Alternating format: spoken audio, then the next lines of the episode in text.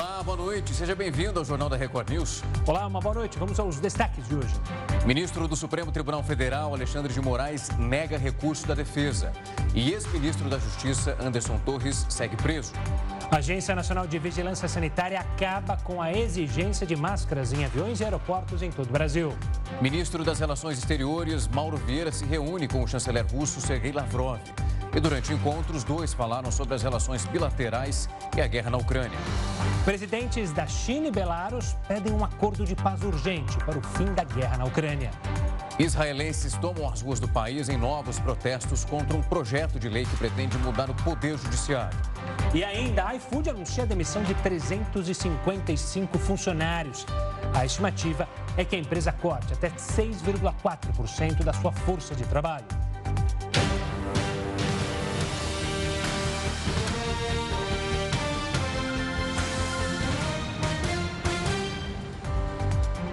O ministro do Supremo Tribunal Federal, Alexandre de Moraes, negou hoje um recurso da defesa do ex-ministro da Justiça, Anderson Torres.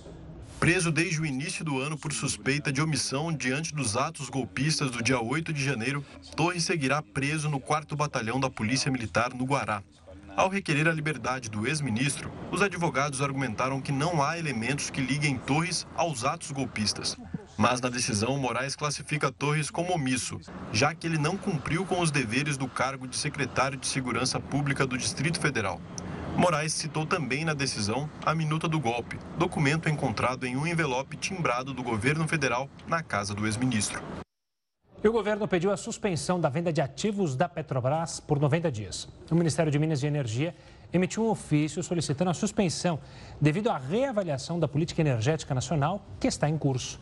O pedido deve respeitar termos que não coloquem em risco os interesses intransponíveis da companhia e foca novos processos de desinvestimentos e alguns ainda não concluídos. O ministro Alexandre Silveira ainda solicitou o envio de documentos pertinentes referentes aos processos de desinvestimentos. O ministro Haddad defendeu a taxação de apostas eletrônicas para compensar as perdas com as mudanças anunciadas na tabela do imposto de renda. O ministro da Fazenda argumentou que esse tipo de jogo já é tributado em outros países e, segundo ele, a ideia é regulamentar esse assunto ainda em março. O Ministério da Fazenda já está fazendo também os cálculos de quanto é possível arrecadar com essa tributação. Em fevereiro, o presidente Luiz Inácio Lula da Silva anunciou a elevação da faixa de isenção do imposto de renda para R$ 2.640. Uma nova proposta de lei quer que as empresas que pagam salários menores para mulheres que exerçam o mesmo cargo que homens recebam uma multa maior. Segundo a ministra do Planejamento e Orçamento, Simone Tebet, a multa será aplicada para as empresas que descumprirem a lei que visa garantir igualdade salarial entre homens e mulheres que exerçam a mesma função. Atualmente, o valor da multa é de 50% do limite máximo dos benefícios do regime geral de previdência social. O presidente Lula só me deu uma determinação que o pobre esteja no orçamento público brasileiro. Eu quero dizer para vocês que eu, eu, e a nossa equipe vamos fazer isso com o maior prazer, porque a cara mais pobre do Brasil, lamentavelmente, é a cara de uma mulher negra do Nordeste brasileiro. Então vai ser com muita satisfação que o cobertor curto do orçamento, eu e as nossas ministras vamos puxar para o lado da mulher negra do Nordeste brasileira, porque foi a mulher negra, a mulher branca, a mulher de qualquer raça, a mulher de qualquer região que elegeu o presidente Lula e restabeleceu a democracia no Brasil. A proposta será enviada pelo presidente da República, Luiz Inácio Lula da Silva, para análise do Congresso no dia 8 de março, quando é comemorado o Dia Internacional da Mulher.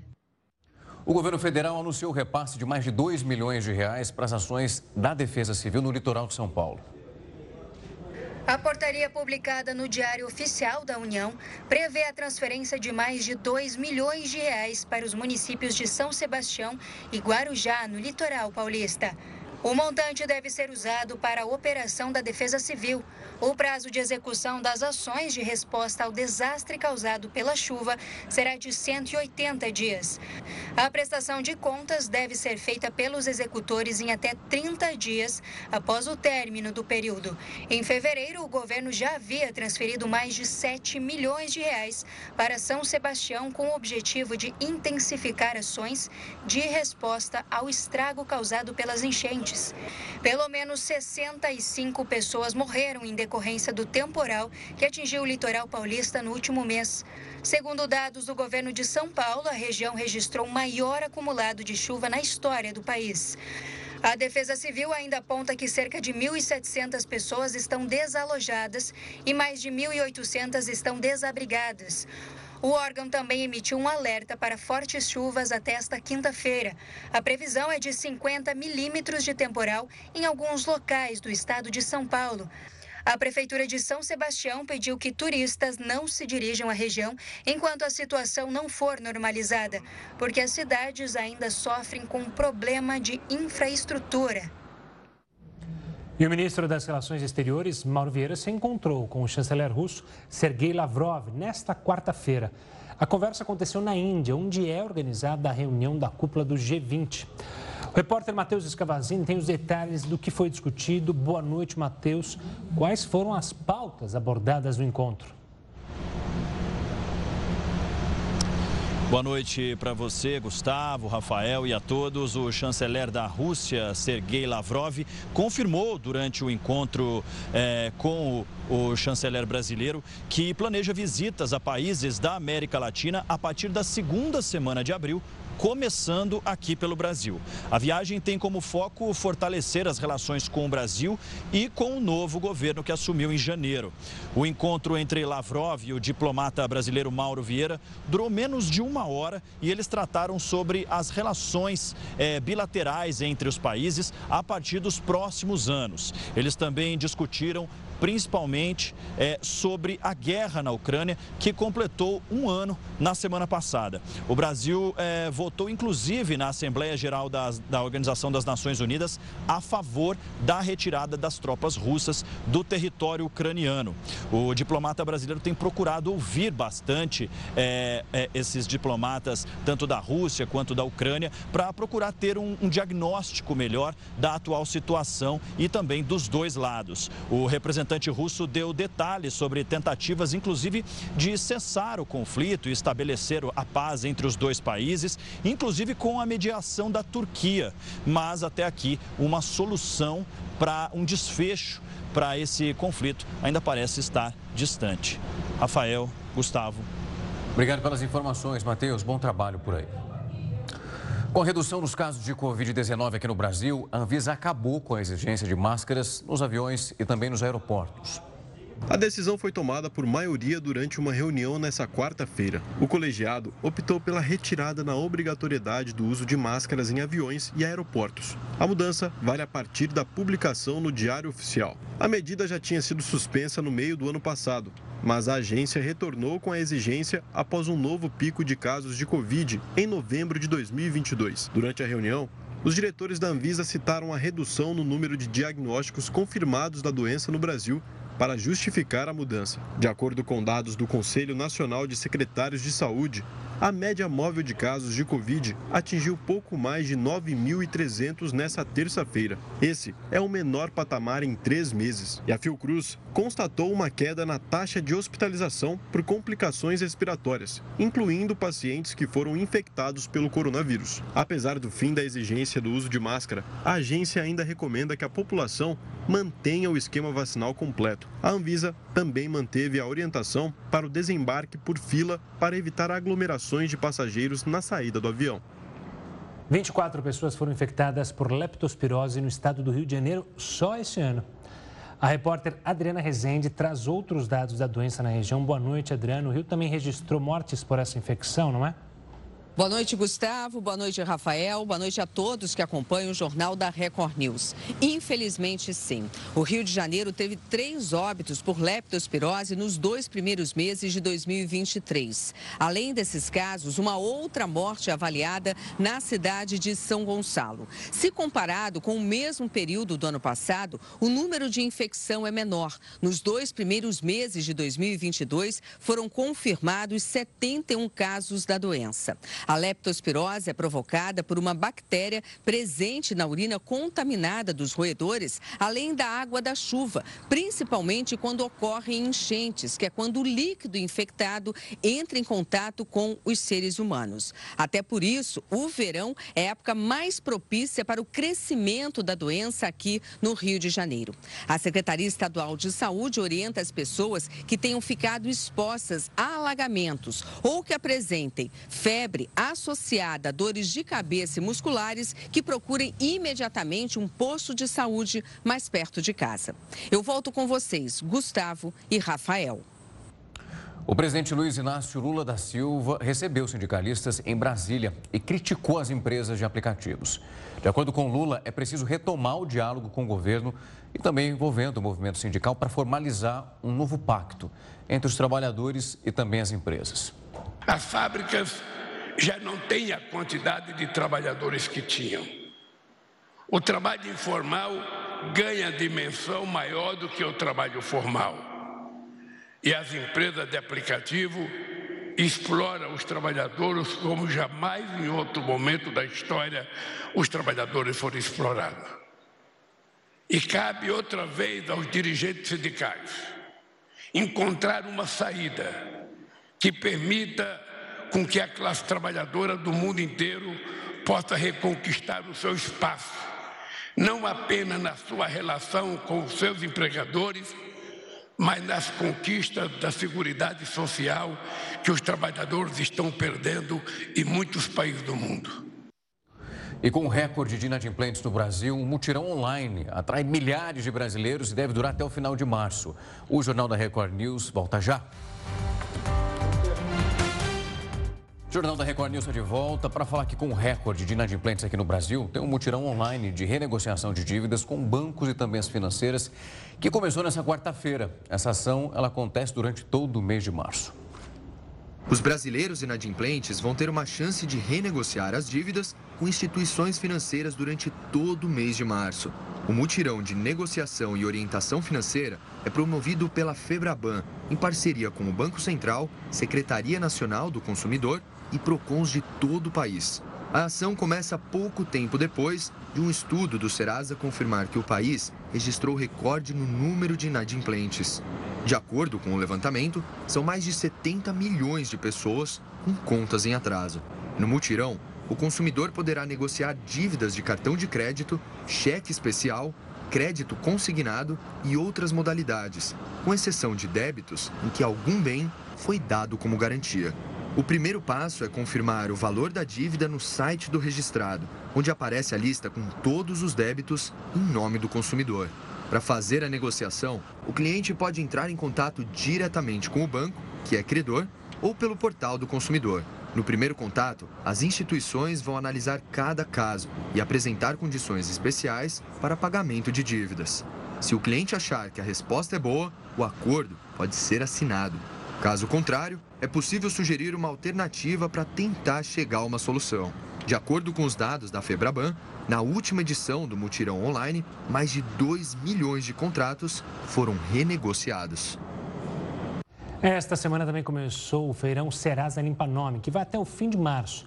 Os consumidores poderão renegociar mais de 356 milhões de ofertas. Sobre o mutirão, a gente conversa agora com a Patrícia Camilo, gerente do Serasa. Boa noite, Patrícia. Obrigado pela participação aqui conosco. Eu queria começar com a pergunta, saber de vocês do Serasa, qual que é o perfil da dívida do brasileiro atualmente? É, quem é o brasileiro que está devendo e se tem um, uma base de qual, de quanto é uma dívida em média hoje em dia que tende a ser renegociada por vocês?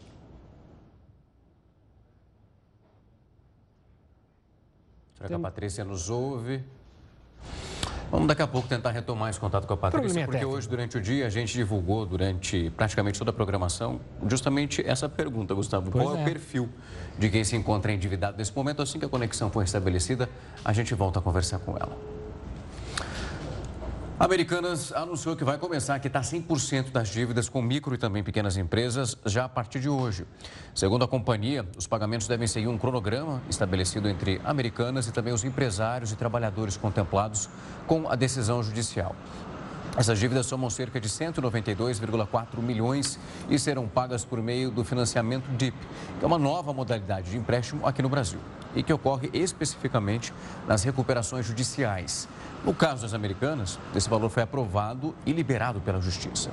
No entanto, o valor total de créditos da companhia está avaliado em pelo menos 42 bilhões de reais. Vamos falar agora com a Patrícia do mutirão da Feirão Serasa Limpa Nome para saber, então, como é que vai ser essa renegociação. Primeiro, Patrícia, eu queria saber de você qual que é o perfil da dívida do brasileiro hoje, qual que é a média de valores que o brasileiro está devendo hoje? Quem é o perfil que está precisando buscar justamente esse limpa-nome?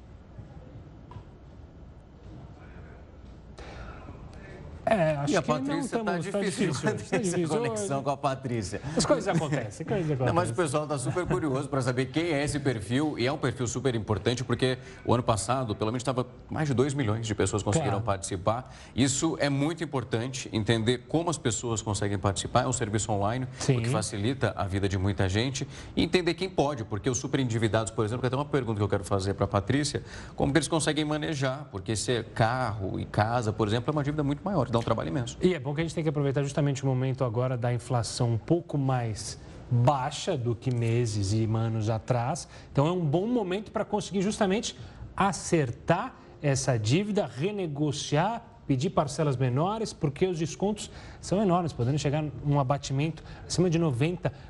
Então é interessantíssimo para você que tem uma dívida mil, dois mil, três mil, até mais baixa Sim. do que essa que a gente está mencionando dos superendividados, para entrar em acordo, buscar as empresas, a empresa quer receber também. Sem Antes, melhor um mau acordo do que nenhum acordo, né? Não, e quando você tem essa possibilidade, a gente sabe o, o quão a pandemia afetou a vida das pessoas. Teve uma parcela muito grande dos brasileiros que usavam o cartão de crédito, não conseguiram depois acertar, muita gente perdeu emprego. Então, quando você não tem, pelo menos, o dinheiro para pagar essa dívida num total, para ficar livre de uma vez por todas, mas a instituição financeira e o banco, eles colocam essas ofertas todas ali na sua frente, e tem o mês de março inteiro para conseguir negociar, vale muito a pena, porque a gente sabe que a partir do momento que você tem uma dívida, seja com cheque especial, cartão de crédito, o número envolvendo os juros é enorme e vai dando trabalho enorme para conseguir, pelo é. menos, tentar regularizar. E fora a questão de não conseguir o crédito mais, né? Exato. Fazer compras no crediário, num cartão de crédito, você não consegue, porque justamente seu nome está sujo. A gente vai tentar retomar o contato, já já a gente fala sobre esse assunto. Agora a gente fala do iFood, que anunciou nessa quarta-feira a demissão de 355 funcionários, o que representa 6,3% da força de trabalho da empresa aqui no Brasil. O iFood argumentou que o atual cenário econômico mundial tem exigido as mudanças de rotas em todas as empresas. Esses desligamentos acontecem num período em que outras empresas, que a gente já falou aqui, empresas de tecnologia, também promoveram demissões em massa. Mais de 50 mil funcionários foram demitidos desde novembro de 2022 nessas Big Techs. Mais de 20 milhões de argentinos ficaram sem eletricidade na tarde desta quarta-feira. O apagão atingiu grande parte do país, incluindo a região metropolitana de Buenos Aires. O caso aconteceu após um incêndio em uma linha de transmissão localizada entre as cidades de Campana e General Rodrigues. As causas das falhas serão investigadas pelo Ministério da Energia e ainda de acordo com a pasta, o sistema está sendo restabelecido e a eletricidade pode retornar normalmente até às 10 da noite de hoje. E milhares de israelenses voltaram a tomar as ruas do país nessa quarta-feira em novos protestos contra um projeto de lei que pretende mudar o poder judiciário. As novas manifestações foram registradas em diversos pontos de Israel.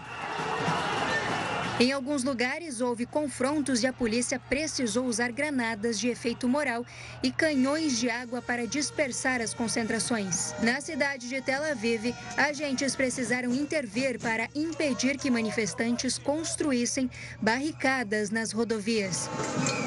Segundo a mídia local, pelo menos 50 manifestantes foram detidos no país. A insatisfação em Israel começou há semanas por causa de uma polêmica reforma judicial proposta pelo governo do primeiro-ministro Benjamin Netanyahu. A proposta quer permitir, entre outras medidas, que o parlamento possa derrubar decisões da Suprema Corte por meio de votações com maioria simples. Atualmente, a coalizão formada pelo governo já possui maioria. O primeiro-ministro argumenta que a mudança é necessária para tirar a justiça das mãos de magistrados elitistas e tendenciosos. Segundo opositores, na prática, as mudanças dariam superpoderes para a coalizão de Benjamin Netanyahu. Apesar do projeto ainda não ter saído do papel, o Comitê Constitucional de Lei e Justiça aprovou partes da legislação em fevereiro. A proposta ainda será enviada para votação em três sessões no parlamento israelense. Rafael, agora vai. Não, já cruzei o dedo aqui. Agora vai. Agora vai. Vamos conversar com a Patrícia Camila, Camilo, gerente do Serasa, para falar então sobre as dívidas, como renegociar no feirão. Patrícia, eh, vou repetir a pergunta: como é que a gente eh, classifica o endividado brasileiro hoje? Qual que é a média de valores que ele está devendo? Bom, a média de valor aqui do Brasil é mais de R$ 4.600 em dívida. Isso é bastante expressivo. É, e aí, em termos aqui de representatividade, a gente tem bancos e cartões com 33% e as contas básicas vindo em segundo lugar com 22%. Então, água, luz, o que é bastante também preocupante. Patrícia, quando a gente olha também para as perspectivas, até para quem está nos assistindo nesse momento, conseguir se entender nesse momento, o Gustavo já falou desse perfil, agora eu quero saber o perfil das dívidas. Que tipo de procedimento que pode ser adotado quando você vai procurar ali a sua instituição financeira? O que, que você pode negociar nesse primeiro momento? Perfeito. Uh, então, uh, as dívidas de cartões são as dívidas mais representativas pode então renegociar ali vários produtos dentro deste portfólio. São mais de 425 empresas parceiras com descontos que vão até de 99%. Além as condições de parcelamento também de 72 vezes. Então, a partir do momento que o consumidor tem uma dívida, é importante ele entender qual que é o montante final dessa dívida, qual que é o desconto concedido pela empresa credora, para aí sim conseguir entender qual que é a condição de negociação mais interessante para ele naquele momento e fazer a negociação. Patrícia, ainda olhando essa, essa situação que a gente, como sociedade, está vivendo aqui no Brasil, de 2018, quanto que a gente cresceu, principalmente por causa da pandemia e todos os problemas, até hoje no número de famílias? E qual a perspectiva? A gente pode ter uma perspectiva de diminuir esse número tão grande que é, recebeu esse aumento por causa desse impacto econômico que o país sofreu? Perfeito. Foram mais de 10 milhões de famílias que foram impactadas, né, de pessoas é, nesses anos, são desde 2018. Isso representa um aumento de 19%. E olhando aqui as perspectivas, né, no último serão do Serasa Limpa Nome, que foi agora em novembro, a gente conseguiu ajudar mais de 5 milhões de consumidores a renegociarem. E foi o único período ali do ano que, de fato, a gente conseguiu ver uma leve queda né, na inadimplência. E agora, em janeiro, ela volta de novo a crescer.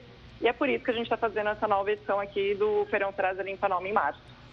Patrícia, às vezes quem nos assiste nesse momento fala, nossa, eu tenho tantas dívidas para acertar, e aí tem uma definição que é muito específica dentro dessas possibilidades ofertadas pelo Serasa, que são super endividados, que é um perfil muito exclusivo de, pelo menos, quem nesse momento não pode ser, digamos que afetado no bom sentido por conseguir essa negociação junto com vocês.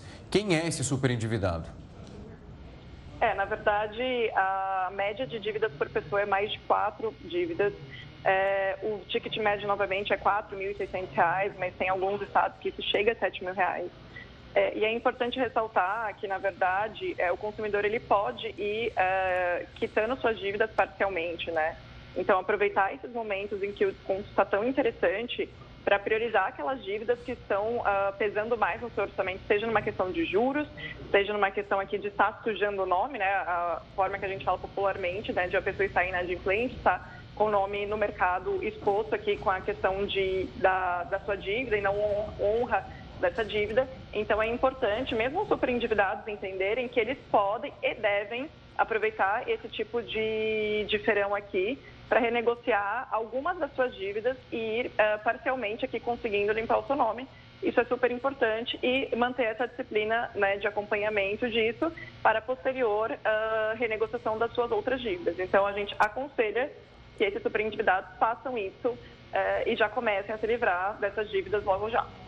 E Patrícia, quais são as novidades para esse feirão? A gente tem novas maneiras de renegociar as dívidas, novas maneiras de já sair com o nome limpo. A gente tem acompanhado a Serasa a digitalização, até o uso do aplicativo. Eu queria que você falasse mais sobre isso.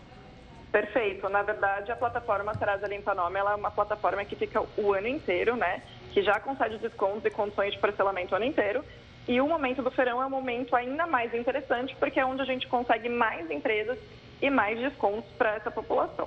Então, a Serasa Limpa Nome ele já é digital, então a gente tem o nosso aplicativo da Serasa totalmente gratuito e o nosso canal web também, que é o www.serasa.com.br. E para aqueles que, enfim, querem é, negociar fisicamente, tem mais de 11 mil agências de correio espalhadas pelo Brasil que também fazem essa negociação. Os descontos e as condições são exatamente os mesmos. Então é bastante interessante ali, né? Eu falo que o aplicativo do Serasa é um aplicativo que deve ser obrigatório do brasileiro, porque a gente consegue acompanhar ao longo do ano todo é, esses descontos e conseguir quitando parcialmente suas dívidas. Patrícia, essa semana aqui no jornal a gente falou do número de pessoas, principalmente no meio do desemprego, houve uma queda, o que é muito bom, e automaticamente coloca as pessoas numa possibilidade de uma renegociação. A partir do momento que isso foi feito junto do feirão oferecido por vocês, mas a pessoa passou por um procedimento delicado, acabou perdendo o emprego, aquilo que ela conseguiu negociar e por aquele mês não conseguiu arcar com o valor, é perdido completamente ou há uma outra negociação que pode ser feita? É, o acordo inicial que ela foi feito, se ela uh, não quitar aqui a sua parcela, ele é perdido, mas ela volta a ter condições uh, e uma nova oportunidade de renegociar assim essa dívida. Patrícia, está ouvindo a gente? Estou sim. Oi, então, Patrícia, o que eu queria saber também é justamente a gente tem as dívidas que afetam o brasileiro e tem um medo provocado até por é, ruídos econômicos que se fala juros altos, inflação está subindo, inflação está descendo. Esse ainda assim é um bom momento para conseguir pagar essas dívidas? O brasileiro tem que ter essa preocupação com juros altos? Pô, será que eu vou conseguir desconto mesmo com os juros altos da taxa Selic? Com certeza. É, na verdade, esse momento de verão em que os descontos são ainda mais atrativos é um momento excelente justamente para quitar logo essa dívida, não deixar os juros continuar correndo, porque os juros sobre juros é o que, na verdade, nos dá ali a, a bola de neve em que o montante final da dívida fica muito maior. Então, é muito importante aproveitar aqui este momento, principalmente priorizando aquelas dívidas que já têm um percentual de juros maior, já que está para justamente cortar né, esse ciclo aqui dos juros. Tá aí, convite feito e oportunidade à frente. Patrícia, muito obrigado por vir aqui conversar conosco e também esclarecer as dúvidas sobre essa possibilidade. Quem tem a dívida e consegue se enquadrar nesse perfil tem essa oportunidade tanto. Mais uma vez, muito obrigado. Prazer, tudo meu. E será que você já pode começar a esquentar a churrasqueira aí na sua casa no final de semana? O preço do quilo da picanha teve uma queda. Apesar dessa redução, muitos consumidores ainda estão achando a peça cara. A carne no prato já faz parte do dia a dia do brasileiro, mas consome uma parcela importante do orçamento mensal. Por isso, sempre que o preço cai, é hora de comemorar. Mas tem gente que ainda não sentiu a diferença. Não, ainda não senti não. Às vezes tem um desconto, mas é coisa de centavos, um real. Ultimamente toda vez que você vai nos açougues, supermercados, nunca é o mesmo preço. Apesar de o consumidor ainda não perceber, uma pesquisa mostrou que o produto ficou mais barato sim.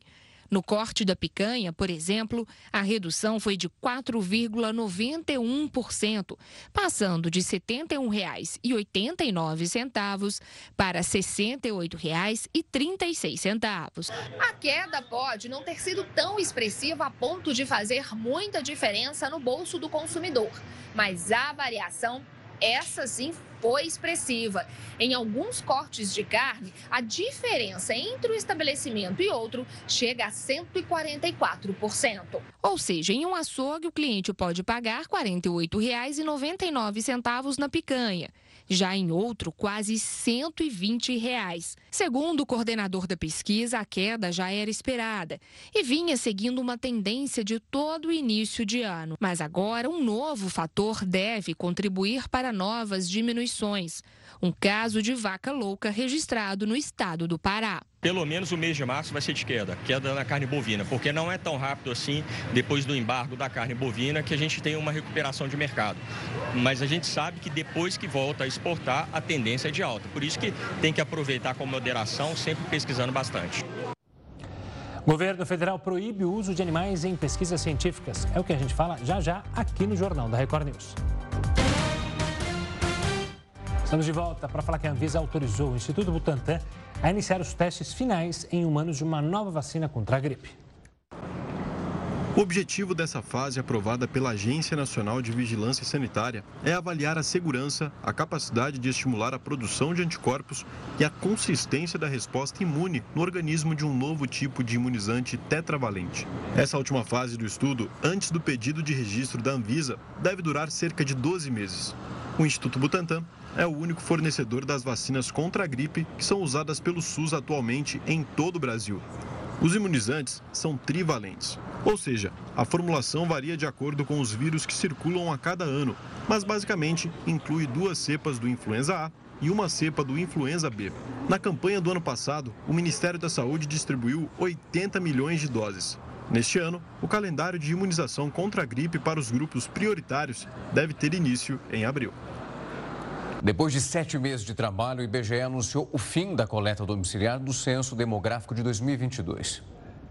Essa etapa foi oficialmente concluída nesta terça-feira. Com isso, o Instituto Brasileiro de Geografia e Estatística vai iniciar agora a fase final da apuração do levantamento. A divulgação dos primeiros dados da contagem da população brasileira está agendada para o fim de abril. Até o momento, a coleta do IBGE recenseou pouco mais de 189 milhões de pessoas. O contingente equivale cerca de 91% da população prevista pelo Instituto.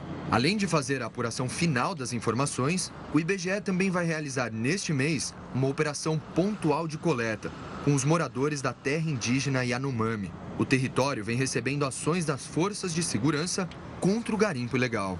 O censo foi iniciado no dia 1 de agosto de 2022. Na época, o IBGE planejava concluir essa etapa em três meses até outubro. Isso porque o Instituto enfrentou dificuldades para contratar e manter em atividade os recenseadores contratados. A nova edição do censo estava prevista para 2020, mas foi adiada para o ano seguinte em razão da pandemia. Em 2021, houve um novo atraso devido ao corte de orçamento para a pesquisa. Americanas anuncia que começará a quitar 100% das dívidas com micro e pequenas empresas a partir de hoje. Segundo a companhia, os pagamentos devem seguir o cronograma estabelecido entre Americanas e os empresários e trabalhadores contemplados pela decisão judicial. Essas dívidas somam cerca de 192 milhões e serão pagas por meio de financiamento DIP, uma nova modalidade de empréstimo no Brasil que ocorre especificamente em recuperações judiciais. No caso da Americanas, o valor foi aprovado e liberado pela Justiça. No entanto, o montante total de créditos da companhia está avaliado em cerca de 42 bilhões de reais. Um dos principais aliados de Vladimir Putin, o líder de Belarus, afirmou que apoia o plano de paz chinês para a guerra na Ucrânia. A declaração de Alexander Lukashenko foi dada no encontro com o líder Xi Jinping durante uma visita oficial à China. O plano do país chinês foi apresentado na última semana, quando a guerra completou um ano. A proposta fala em respeito sobre a soberania territorial, pede o fim das hostilidades, das sanções aplicadas à Rússia e também da expansão de blocos militares. E o governo federal proibiu o uso de animais em pesquisas científicas, desenvolvimento e controle de produtos de higiene pessoal, cosméticos e perfumes. A regra vale para produtos que utilizem ingredientes ou compostos com segurança e eficácia já comprovada cientificamente. A resolução foi publicada no Diário Oficial da União e entrou em vigor a partir desta quarta-feira. De acordo com o texto, passa a ser obrigatório o uso de métodos alternativos no desenvolvimento de produtos. Esses métodos devem ser reconhecidos pelo Conselho Nacional de Controle de Experimentação Animal. O Conselho é responsável pelo uso ético de animais em testes ensino e pesquisa é ligado ao Ministério da Ciência, Tecnologia e Inovação. Nós seguimos esse tema com a doutora Maíra Pereira Vélez, ela que é presidente da Comissão de Defesa dos Direitos Animais da OAB de São Paulo. Doutor, uma ótima noite, é um prazer recebê-la aqui. Prazer é todo meu, boa noite a todos. Doutora, quando nós falamos sobre essa alteração, eu queria saber quais são as possibilidades que nós temos para passar por esse processo de transição, tendo em vista que imagino que muitos procedimentos hoje vão ter que fazer uma alteração, pelo menos na sua metodologia. Pois é, infelizmente, para os defensores dos animais, os métodos validados hoje são aqueles que já vêm sendo reconhecidos como homologados pelo mercado internacional há muito tempo. Então, de fato, não é um avanço, é um marco né, é normativo importante, mas são métodos já até um pouco ultrapassados ou fórmulas que já foram testadas de todas as maneiras e prescindem de novos testes com animais. O que se sabe é que isso foi muito fruto fruto da reivindicação do próprio direito dos animais e de todas as ONGs e movimentos que defendem esses direitos. E o Conselho hoje vem mudando desde a Resolução 54 de 2022, que já reconheceu né, uh, que seriam aceitos os métodos alternativos já validados e com aceitação regulatória internacional, até essa última Resolução 58, que diz que, para efeitos da norma, produtos de higiene pessoal, cosméticos e perfumaria uh, não necessitam mais de testes com animais, ou seja, fica proibido é, se realizar, se fazer testes em animais para esse tipo de produto. Isso porque o próprio mercado internacional já não faz mais esses testes, tá? Até a China, no início de 2020, veio mudando e aceitando alguns testes alternativos. O mercado chinês é reconhecidamente o mercado que mais exige testes, né, para o momento do pré-consumo, ou seja, antes que os próprios produtos entrem no mercado consumidor, independente deles serem necessários ou não cientificamente. Hoje, esse debate já é de todos, da comunidade científica, mas também dos defensores dos direitos dos animais e principalmente dos consumidores. E doutora, a senhora, antes de mais nada, uma boa noite também. A senhora mencionou essa questão do mercado internacional, outros países. É, me deu a impressão que, então, é, a senhora que é especialista no assunto, a gente está atrasado perante a outras nações na defesa justamente dos animais nessa questão específica do teste nesses animais? Estamos de fato atrasados, essa é a nossa realidade, né?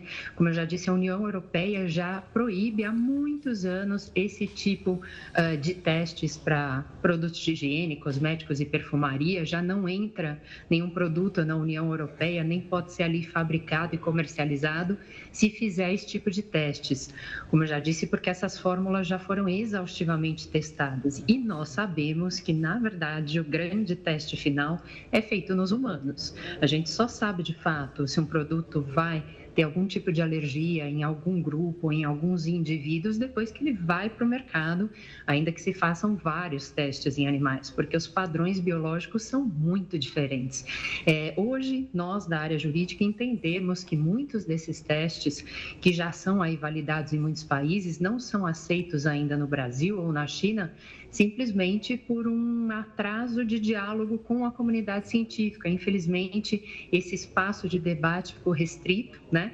É, os sindicatos que representam as indústrias farmacêuticas tentaram promover alguns diálogos com a sociedade civil, ONGs hoje são especializadas nesses debates e acho que o papel do Conselho é essencial. Se de fato o Conselho não fiscalizar esses laboratórios ou essas indústrias para saber se realmente esses testes estão sendo realizados ou não de acordo com as normas e se os proibidos realmente deixaram de ser uma realidade, vai ficar difícil a gente acompanhar é, esse tipo de avanço, ainda que seja um avanço que chega com muito atraso.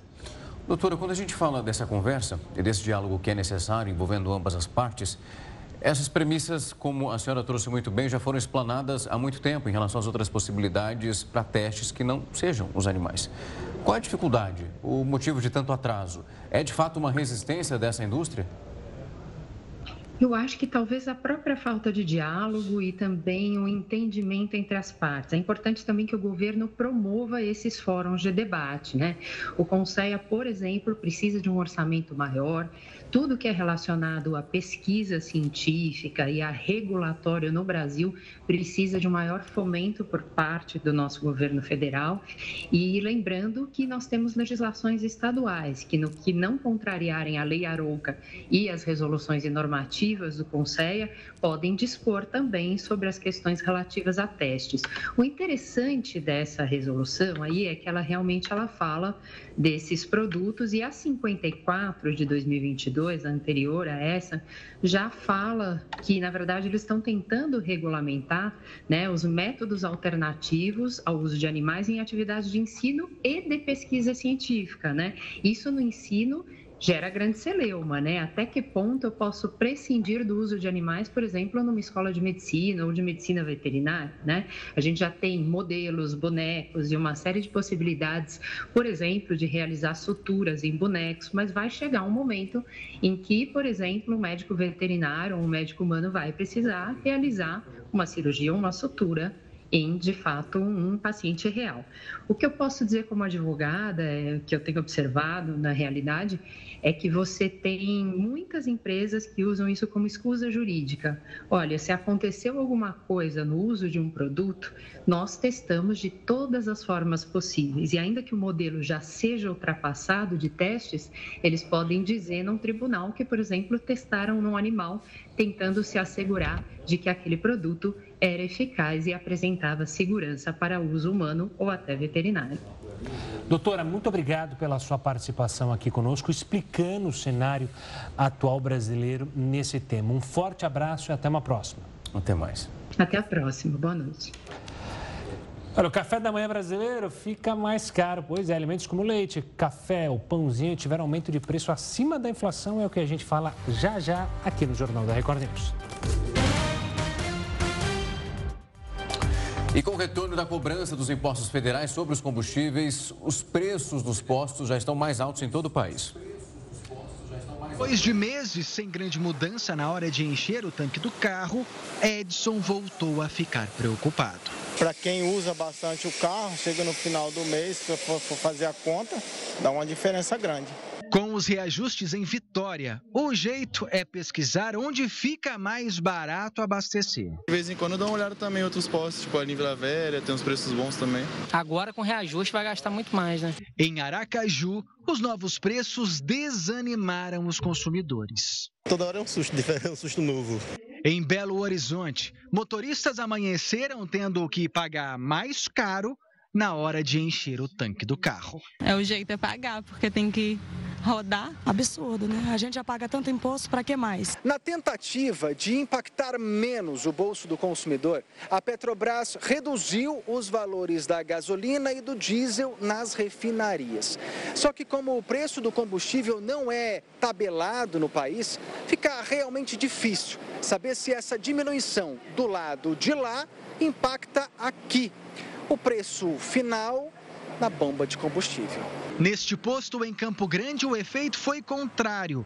O aumento da gasolina foi de 90 centavos. Está a R$ 5,58 o litro. Neste outro, o aumento foi menor, 40 centavos a mais que o valor da gasolina cobrado até ontem. Complicado para a gente que trabalha o dia inteiro no trânsito aí, sai no final do mês sai bem caro. Vamos ter que acompanhar, acredito eu, a inflação de volta ao nosso país, né? Acredito eu que influencia muito nesse sentido. Bom para quem abastece com diesel. Esse sim baixou de preço. Abastecendo gasolina, abastecendo diesel, quanto mais barato, melhor, né? Porque a coisa não está fácil, não. Olha, com a correção da tabela do imposto de renda, quase 14 milhões de contribuintes ficarão livres da cobrança, de acordo com a Receita Federal. Quem recebe até dois salários mínimos deixará de pagar o imposto. Assunto para ele, Heródoto Barbeiro. Heródoto, uma boa noite. Como é que o governo pretende compensar, então, essa brecha na arrecadação, hein? Olha, Gustavo, acho que eles vão fazer uma mágica. Sabe aquele negócio? Fazer uma mágica assim, né? Tira da cartola. Ou seja, tira a cartola, a gente vai gastar mais. A pergunta é o seguinte: tudo bem, vai isentar, vai, o governo vai perder 3 bilhões e 200 milhões. De onde vai vir essa grana? tem vários lugares. É cobrar mais imposto. Vocês dois, por exemplo, precisam pagar mais imposto. Mas tem um detalhe aqui curioso que é o seguinte: eles vão tirar do jogo, das apostas. Ah, pera um pouquinho. Mas o jogo está liberado no Brasil? Tá. O jogo está liberado, mas não está regulamentado. Então significa o seguinte: significa que os jogos, as apostas no jogo, principalmente jogo de futebol, elas ah, são realizadas no Brasil, mas não por empresas brasileiras. Elas são representadas por empresas internacionais. Geralmente a palavra bet. Bet em inglês quer dizer, to bet quer dizer apostar. Por exemplo, o Palmeiras é patrocinado por um tal de Betfair. Seria o quê? Ele aposta justa. O Santos é patrocinado por uma outra bet chamada Pix. Bet. Pix a gente sabe o que é. O Bet é aposta. E são 450 sites. Só que é o seguinte, eles não pagam um tostão aqui no Brasil de imposto. Paga nada. Então tem que cobrar dessa turma toda. Agora fica bom, pera um pouquinho. Mas se eles não estão no Brasil, onde é que eles estão? Eles estão em paraísos fiscais. De lá, eles oferecem aqui, tudo quanto é lugar, eu estou vendo aí o pessoal uh, oferecendo para você jogar e futebol, para você jogar, fazer aposta. E, e, e, a empresa não, não é pra, não está no Brasil. Só um detalhe: suponha que dê qualquer confusão. Eu digo, olha, eu apostei numa coisa e não ganhei. Você vai reclamar para quem? Ah, vou reclamar no PROCON. Não adianta, a empresa não está no Brasil. Logo, ela está fora do Código de Defesa do Consumidor. Então, aí fica uma sugestão que é o seguinte: está parada essa regulamentação. Ele está autorizado, mas não está regulamentado. Então, seria bom o governo regulamentar e dizer: olha, quem quiser jogar, joga. Né? É, as apostas são feitas pela internet, você nem precisa ir lá para fazer a aposta. E com isso o governo então vai arrecadar e vai pagar a diferença do imposto de renda que deixou de receber, porque agora então as pessoas que recebem até R$ 2.600 anuais não vão mais passar a pagar imposto de renda. Então é aí que está a grana que precisa colocar lá para o leão. Tá certo, Herói. Então, o pessoal que gosta de fazer essas apostas aí já fica aí com o olho aberto e as empresas também, porque é uma forma, de fato, de arrecadar e diminuir justamente o prejuízo do governo. Heródoto, vai descansar. Tchau, gente. Até. Até amanhã. O governo federal anuncia nesta quinta-feira o lançamento do novo Bolsa Família. O programa transferência de renda será recriado por uma medida provisória e lançado em cerimônia no Palácio do Planalto. Todas as famílias beneficiárias vão receber um valor mínimo de 600 reais.